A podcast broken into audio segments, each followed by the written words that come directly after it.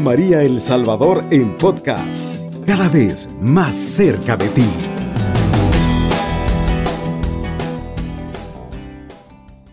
Como todas las veces que me encuentro con ustedes, espero que todos estén disfrutando de una vida cristiana en plenitud, que su vida de oración la estén llevando día con día, porque una de las opciones más importantes que podemos hacer en nuestra vida es llevar vida de oración, pero no hoy oro y mañana no oro, sino orando todos los días. Es la mejor decisión que podemos tomar dentro de muchas que hay en nuestra vida.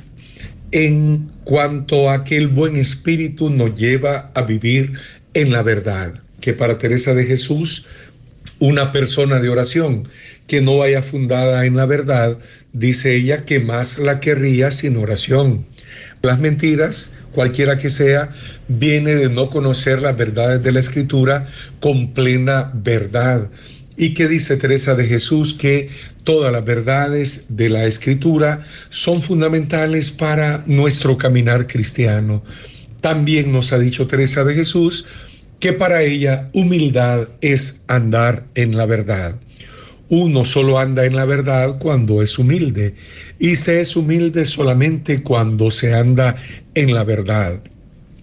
Podríamos decir que muchas de las mentiras que hay en nuestra vida o en todo caso las faltas de humildad en nuestra vida vienen de no andar en la verdad.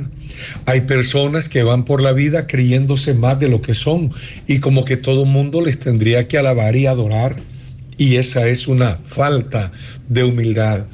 Pero será también el otro extremo de personas que se sienten que no valen nada, que son ruines, de que son los peores cristianos o cristianas desde la creación del mundo. Estas personas tampoco andan en lo correcto porque esa es una falsa humildad. La humildad, por eso dice Teresa, es andar en la verdad, saber que Dios nos ha dado muchos dones y talentos a cada uno de nosotros y que hay unos dones y talentos infusos, los cuales Dios nos lo da para la misión que Él quiere que nosotros desarrollemos en el mundo y en la iglesia y también está otros talentos que vamos adquiriendo, aprendiendo, pero que nos sirven, como siempre, para desarrollar la misión que el Señor nos encomienda.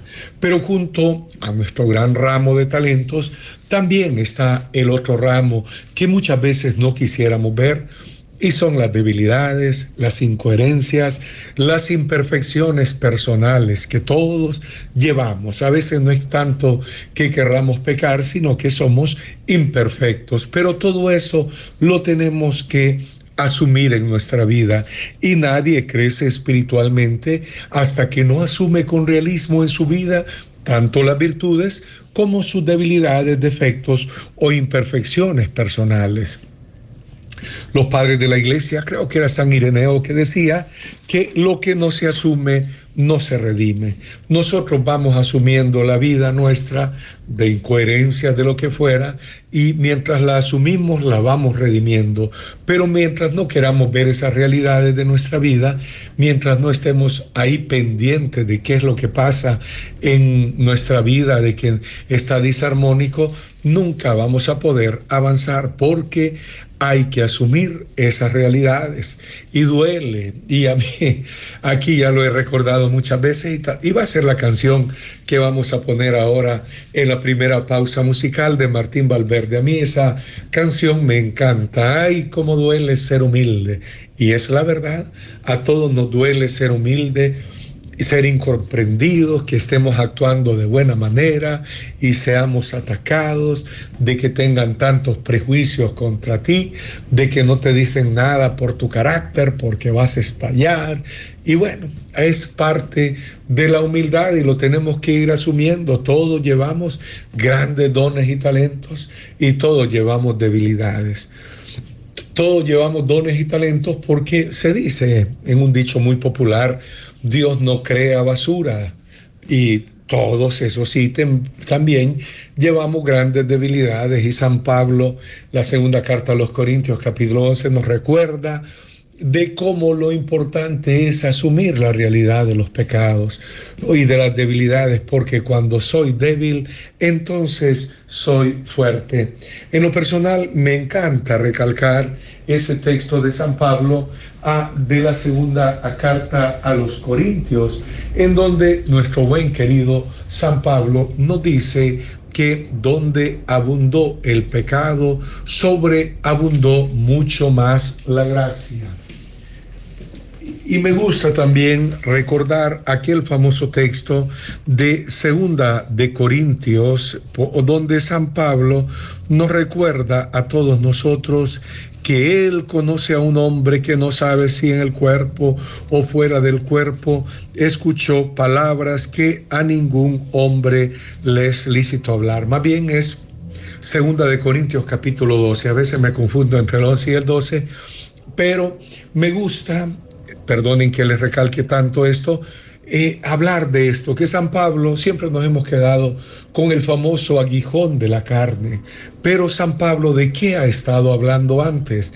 Inicio del capítulo 12 de la segunda carta a los Corintios, nos habla de experiencias de éxtasis que él ha tenido, de experiencias desbordantes de Dios y que fue arrebatado al cielo y que no sabe que si en el cuerpo o fuera del cuerpo escuchó palabras que a ningún hombre le es lícito hablar, palabras inefables.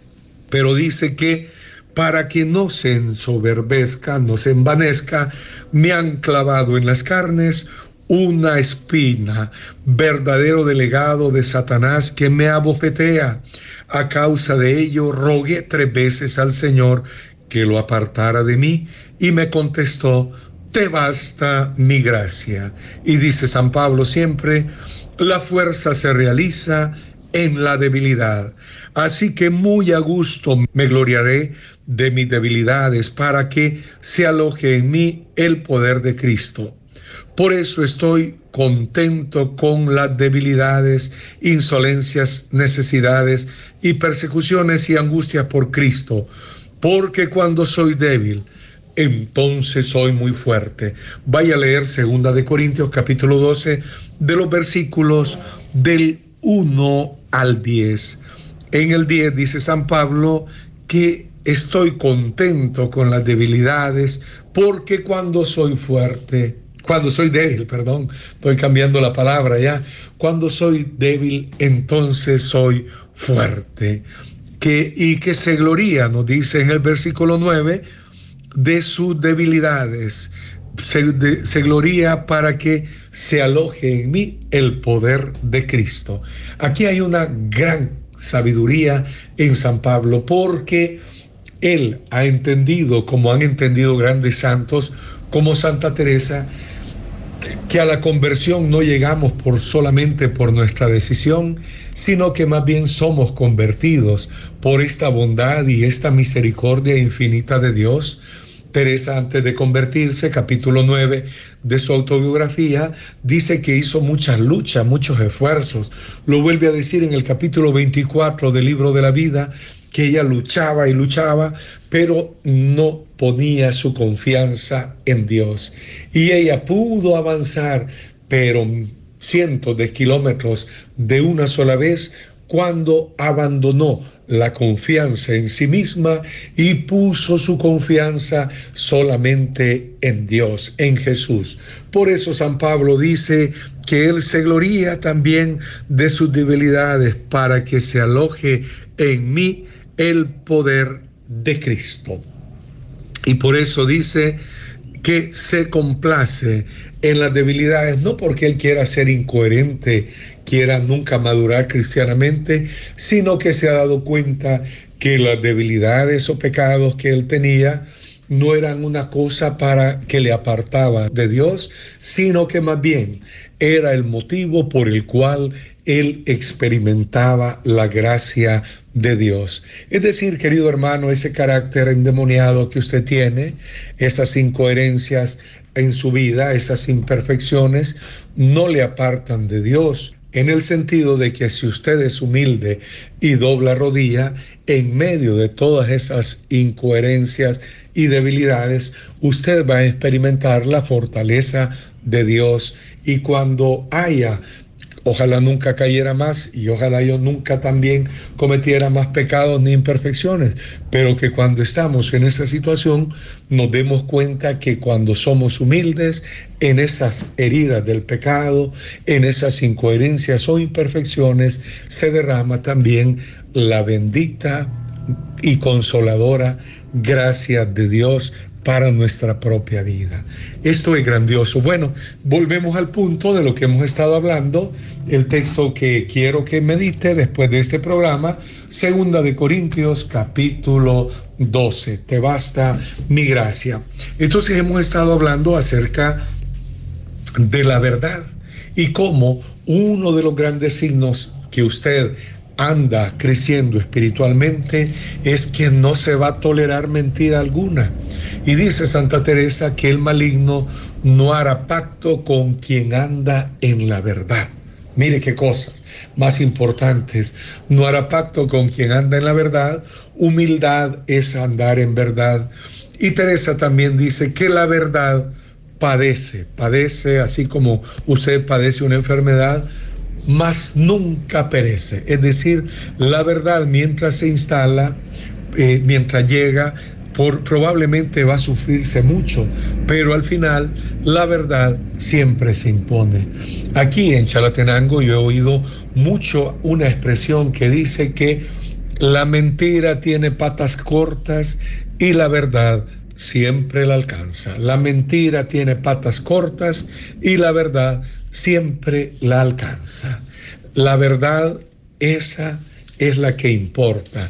Y mientras reina la mentira, la mentira es siempre llena de color, de show, deslumbrante. La verdad es humilde y es sencilla. Cuentan aquella historia de que una verdad, que, que una vez, perdón, la mentira invitó a la verdad a que se fueran a bañar a un río. Cada una se quitó la ropa, pero la mentira, como siempre, tramposa, se salió antes de, de, que se saliera la verdad, porque la verdad es inocente, se salió del río y resulta que se puso la ropa de la verdad. De, y, a la, y a la verdad no le quedó otra cosa que ponerse la ropa de la mentira. Y desde entonces se dice que hay verdades que parecen mentiras y mentiras que parecen verdades. Un gran trastorno que hay en la actualidad en la humanidad es que la mentira parece verdad y que las verdades parecen mentiras. Jesús es la suma verdad y deberíamos de tener claro que todo lo que se asemeje a Jesús tiene que ser algo manso, humilde, fraterno, misericordioso.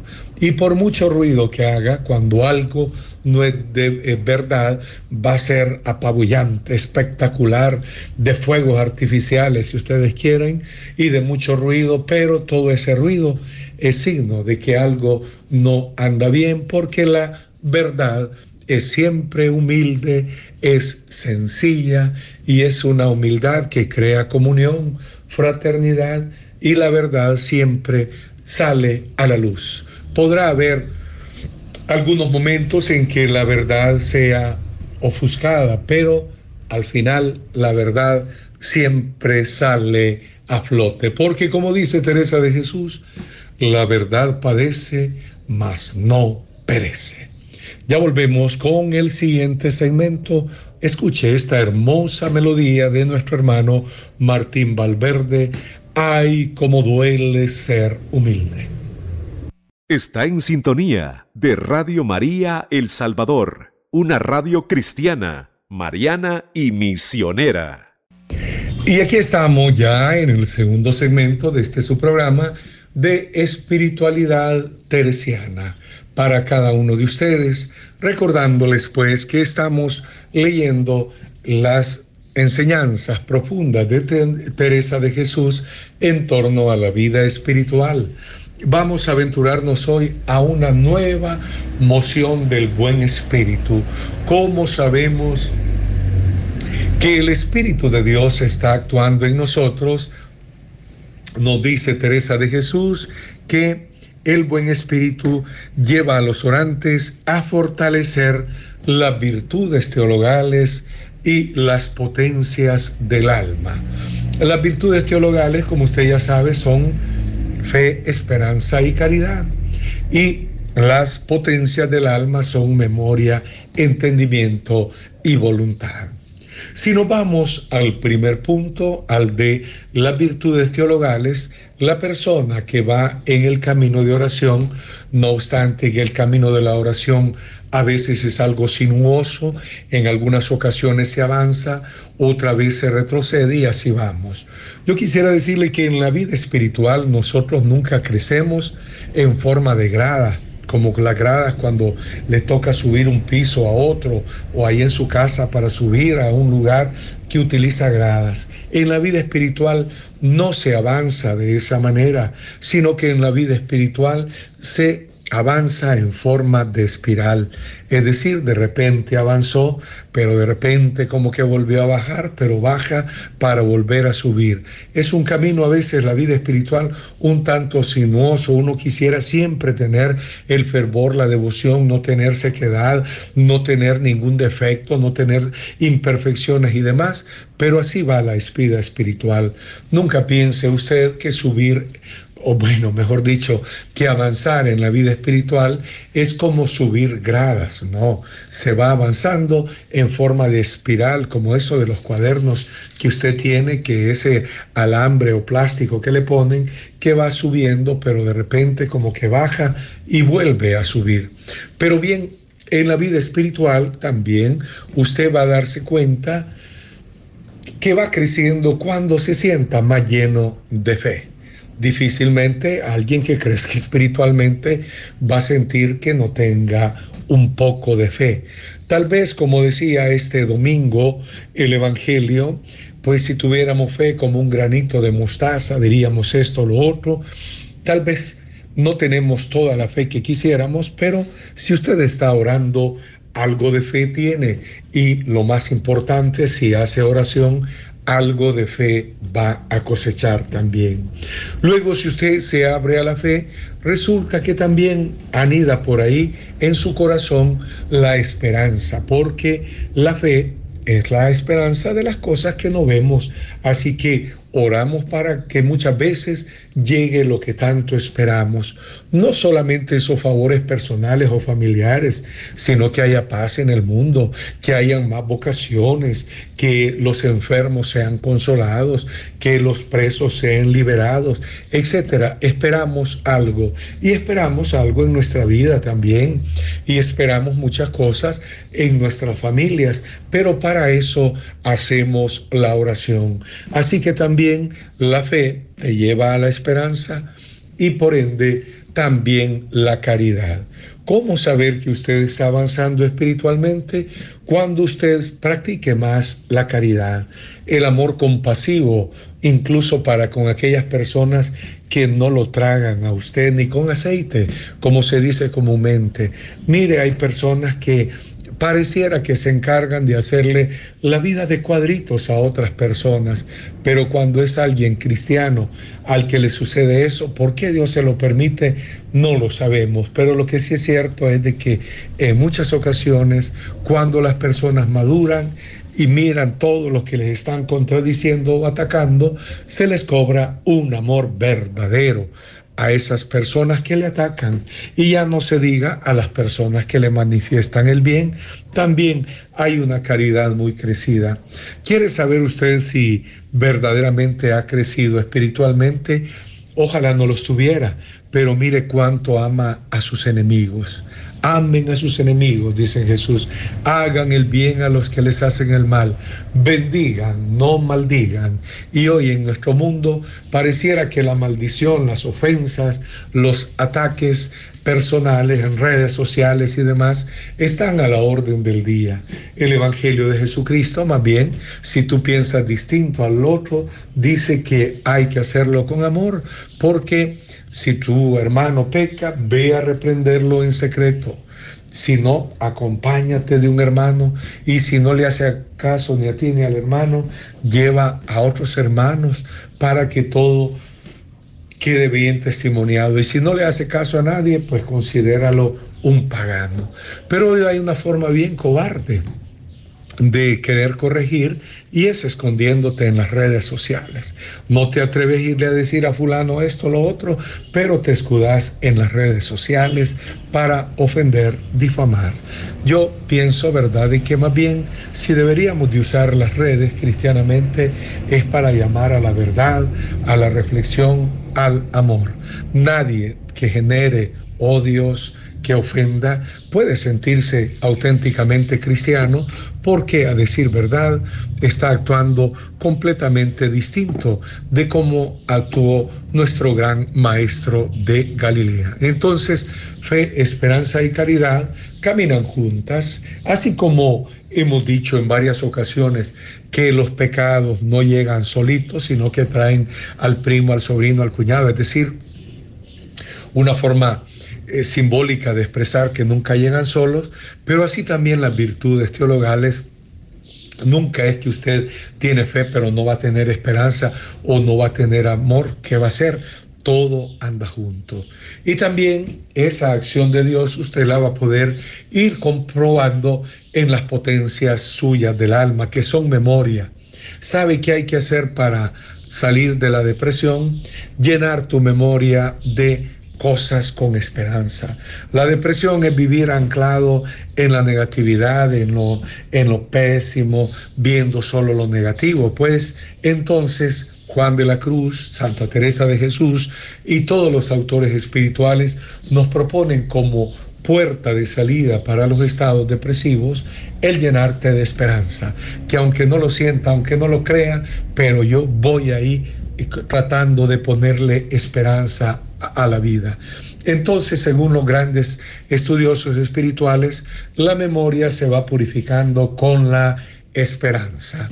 El entendimiento se purifica por la fe, porque yo no debo de ir entendiendo las cosas ya como yo quiero, como a mí me parece, como yo creo, en mi entender, en mi forma de ver las cosas, sino desde lo que el Evangelio dice, yo aquí lo he mencionado varias ocasiones, de qué bien se nota cuando una persona todavía no ha calado el Evangelio a lo más profundo de su corazón, cuando anda diciendo yo creo, a mí me parece, en mi entender, en mi opinión, yo creo que no. Usted ese entendimiento, que es esa capacidad racional, tiene que llenarlo de contenido evangélico. No es tanto lo que usted piense, sino lo que le dice la fe, lo que le dicen las sagradas escrituras. Y por ahí usted, como cristiano y cristiana, su vida tiene que estar orientada por el Evangelio de nuestro Señor Jesucristo. Entonces, se dice que el entendimiento es purificado por la fe y la voluntad es purificada por la caridad. ¿Qué es la voluntad? Según la tradición filosófica y también cristiana, la voluntad es esa capacidad de actuar, de tomar decisiones de lo que yo quiero y no quiero. De hecho, todavía en un lenguaje muy popular se dice fulano me tiene buena voluntad o fulano me tiene mala voluntad, es decir, que no me quieren. Entonces, según Teresa de Jesús, Juan de la Cruz, grandes autores espirituales, la voluntad se purifica con el amor. ¿Por qué? Porque las decisiones que uno debe de tomar tienen que ser decisiones con amor. Y eso lo dicen incluso los maestros de la vida espiritual seglar, si podríamos decir, es decir, de estos de New Age o de todos estos que andan en curso de crecimiento humano, nada más sin referencia a un Dios personal como Jesucristo, nos hablan todos ellos que las mejores decisiones que nosotros tenemos son aquellas que nos llevan al amor. Es decir, que nunca debemos de tomar decisiones desde el egoísmo o de aquellas pasiones que no afloran lo mejor de nosotros, sino que las mejores decisiones que podemos tomar son las decisiones que llevan amor, y una decisión nuestra va a ser lo más eficientemente posible o a favor en todo caso de nuestra propia vida cuando esas decisiones llevan amor. pero hay mucha gente que decide por egoísmo, por pasiones, por otras cosas y no decisiones que le hagan crecer auténticamente en el amor. Por eso, volviendo a lo que estamos hablando, este es un esquema que a lo mejor a usted ya no le cuadra porque tiene otros criterios, pero en esto hay una gran tradición de la iglesia de esto de las tres virtudes teologales y que las tres virtudes teologales sirven de purificación para cada potencia del alma. Hoy nosotros no hablamos de la potencia tanto del alma, de la memoria, de la potencia del entendimiento y de la potencia de la voluntad, sino que hablamos de una totalidad de la persona. Pero en el fondo están siempre detrás del escenario de nuestra vida estas potencias y están también estas virtudes teologales que, como les digo, en la tradición espiritual siempre ha existido de que sirvan estas virtudes teologales para las potencias del alma. ¿Para qué? Para irnos transformando más a imagen, como nos dice San Pablo, de ese hombre nuevo, no de ese hombre viejo, sujeto a tantas pasiones y a tantas esclavitudes buscadas y no buscadas que vienen a la propia vida. Entonces, fe, esperanza y caridad sirven cada una de ellas para purificar una potencia del alma. Como les decía, la fe sirve para purificar el entendimiento. Yo no voy a andar por la vida con lo que yo pienso, lo que a mí me parece, sino desde la fe. ¿Qué me dice el Señor? ¿Cómo debo de actuar ante este o esta? ¿Qué debo de hacer desde la fe? La memoria es purificada por la virtud de la caridad, que, perdón, de la esperanza. Siempre, si yo me quedo en la memoria con solo los archivos negativos, yo nunca voy a llegar a nada. Por eso a mi memoria la tengo que llenar de esperanza. Y así iré saliendo de estados calamitosos de mis propios recuerdos. Y luego la caridad viene a purificar la voluntad que todas las decisiones sean conformes al amor y que yo no vaya por la vida tomando decisiones que solo nacen del egoísmo, de las pasiones humanas o de ese hombre viejo como nos dice San Pablo también en la misma escritura. Esto, claro, en un curso eh, así con pizarra y demás, se puede escribir y se puede explicar de mejor manera. Aquí, al hacer pues un audio un poco difícil, pero le recuerdo, y con eso voy a irme a la siguiente pausa, la fe le tiene que purificar el entendimiento. No piense muy humanamente, piense de acuerdo a los datos de la fe la esperanza, que le purifique la memoria, no se queden los recuerdos solamente negativos, sino que abra su memoria algo nuevo, novedoso y esperanzador que puede venir en su vida. La memoria es purificada, pues, con la esperanza y la voluntad, esa capacidad de decisiones que tenemos como seres humanos, tiene que ser purificada por el amor nunca decisiones desde el egoísmo, nunca decisiones desde lo más primitivo o biológico de nuestro ser, sino desde el amor, que es lo que nos hace cada día mejores cristianos, porque Dios es amor y el Dios que nosotros seguimos es el Dios que ama entrañablemente, tanto es así que envió a su único Hijo para que todo el que crea en Él no perezca. Y Jesús nos dice, yo no he venido a condenar el mundo, sino que a salvar el mundo. Así que viva en el amor.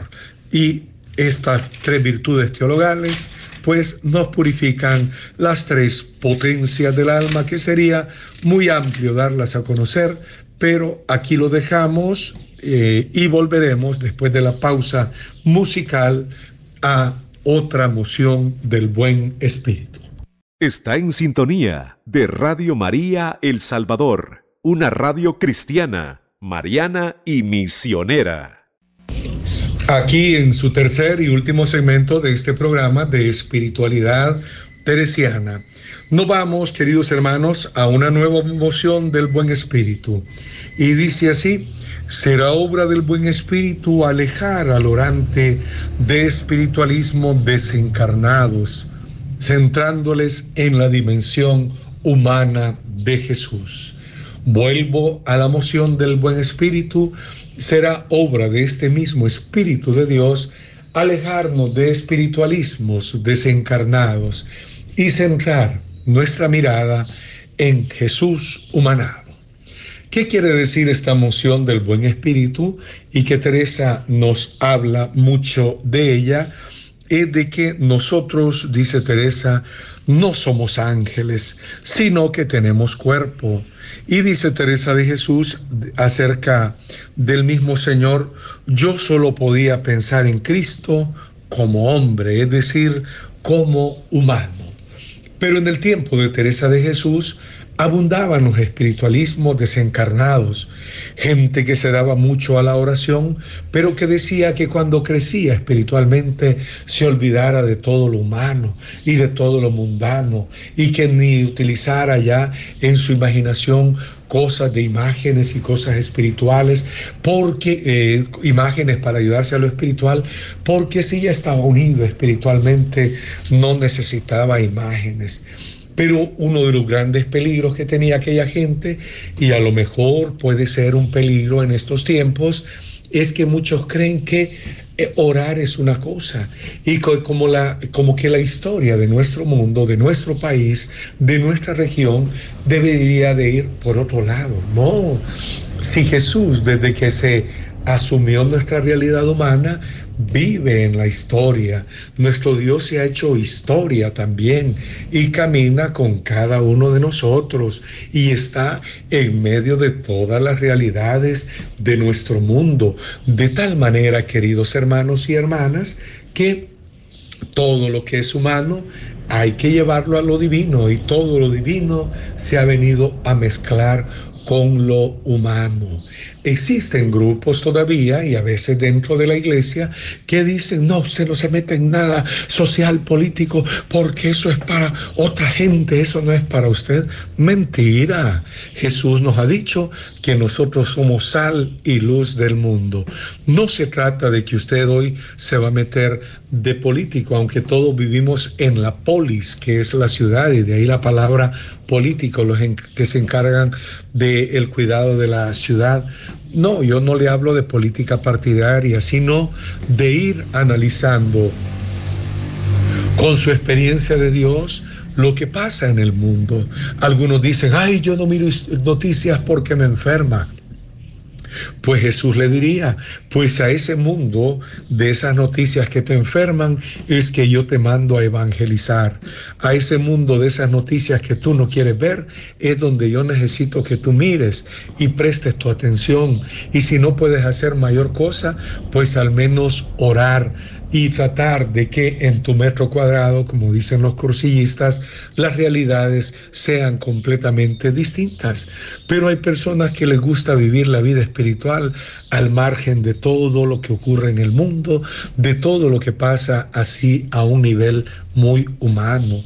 Hay personas también, y Teresa viene a a desenmarañar todo ese asunto, que quisieran solo ser espíritu y no acordarse de que tienen cuerpo y que viven situaciones metidos en esta realidad humana de angustias. Hay personas que quisieran estar en la vida espiritual o en la vida de oración para sentir solo paz y no tener problemas. Mentira. Si el asunto de nuestro Dios es que Él nos da la paz, aún en medio de la tormenta, como se dice comúnmente por ahí, y que nosotros como seres humanos tenemos todas las realidades humanas habidas y por haber.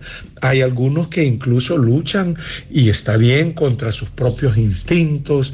Es normal como seres humanos que existan esas tendencias biológicas de atracción hacia personas eh, de otro sexo algunos tienen los problemas de atracción con personas del mismo sexo, pero bueno, todo eso, lo importante es que todo eso se sepa hacer una plegaria a Dios y que todo eso sea una realidad humana que cada uno tiene que vivir y que el que necesite ayuda, que busque ayuda espiritual, psicológica, qué sé yo, pero a decir verdad, seguimos estando en este mundo y nuestra realidad es humana, es corpórea y como hijos de Dios, hijas de Dios, vamos a experimentar todo lo que experimentan las demás personas, pero en base a lo que leíamos anteriormente o estábamos viendo en el segmento anterior, nuestras decisiones tienen que ir iluminadas por el amor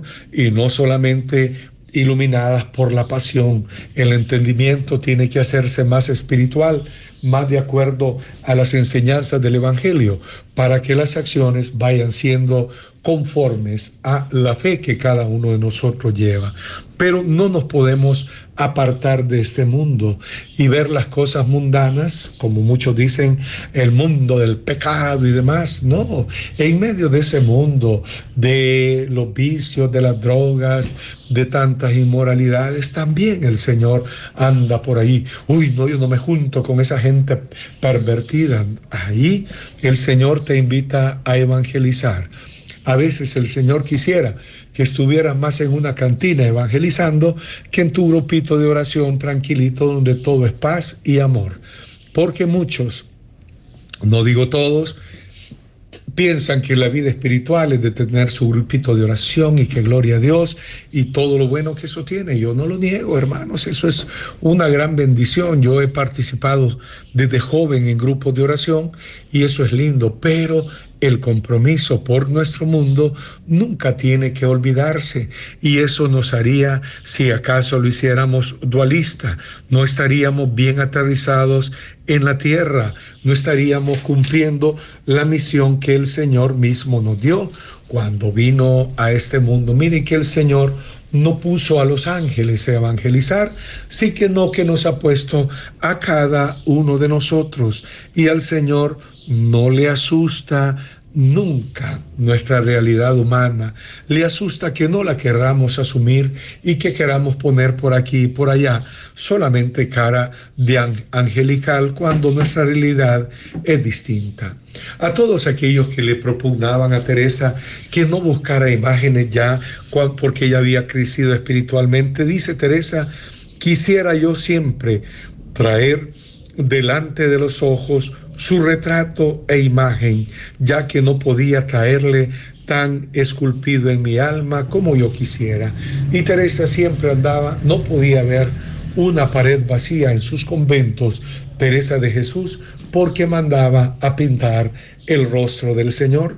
Y en una ocasión el Señor se le reveló con todo su ser, con todo su rostro radiante, pero increíblemente Teresa no lo sabe ni describir porque en las realidades espirituales llegan unos momentos donde ni se puede describir, sino que todo es simbólico, es metáfora.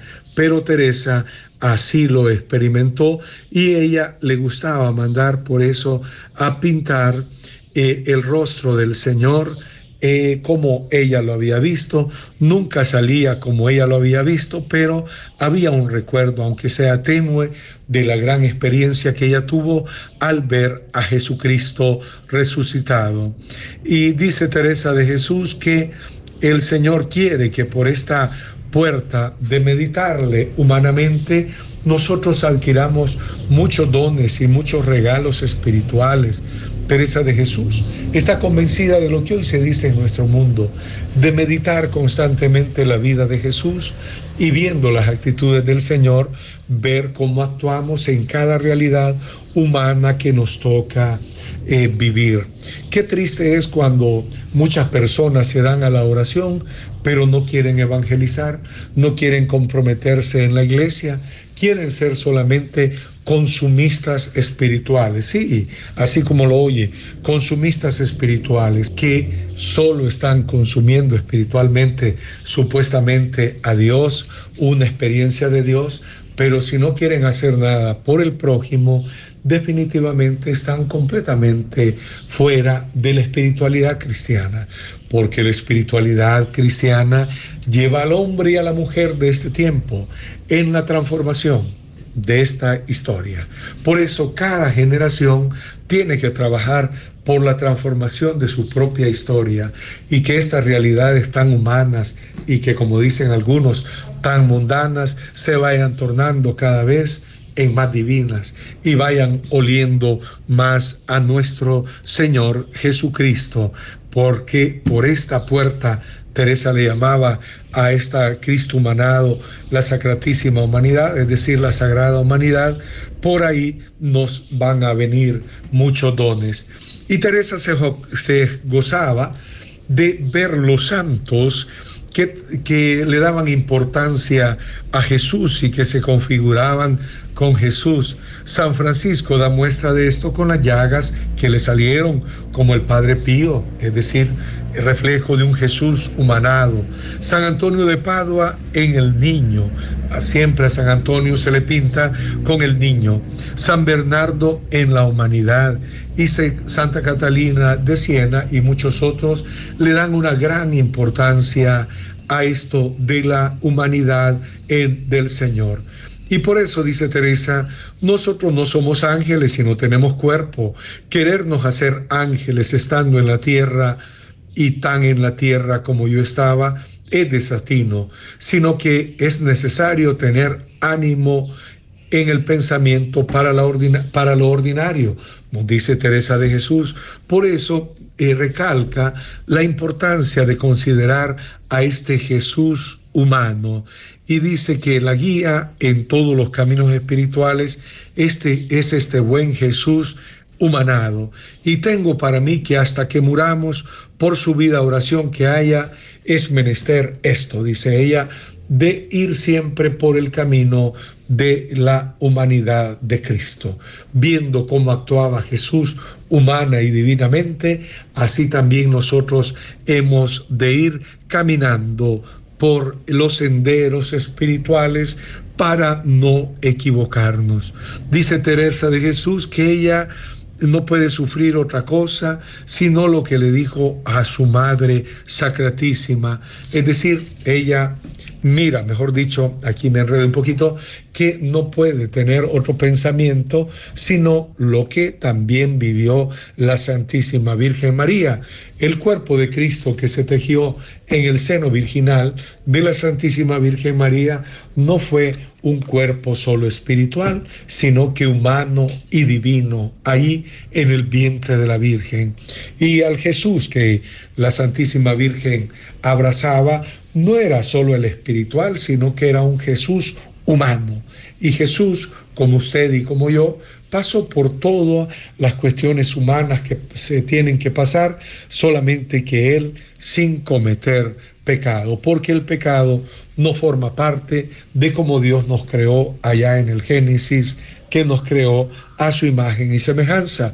Después vino el pecado, pero de la mano de Dios al menos en aquel inicio, salimos, como dicen por ahí, nuevitos y de paquete. Bueno, aquí vamos a terminar con este programa.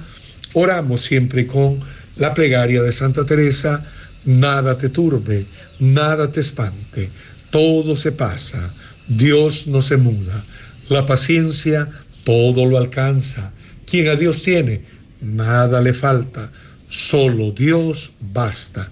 Cubriendo todo El Salvador. Radio María, 107.3 FM.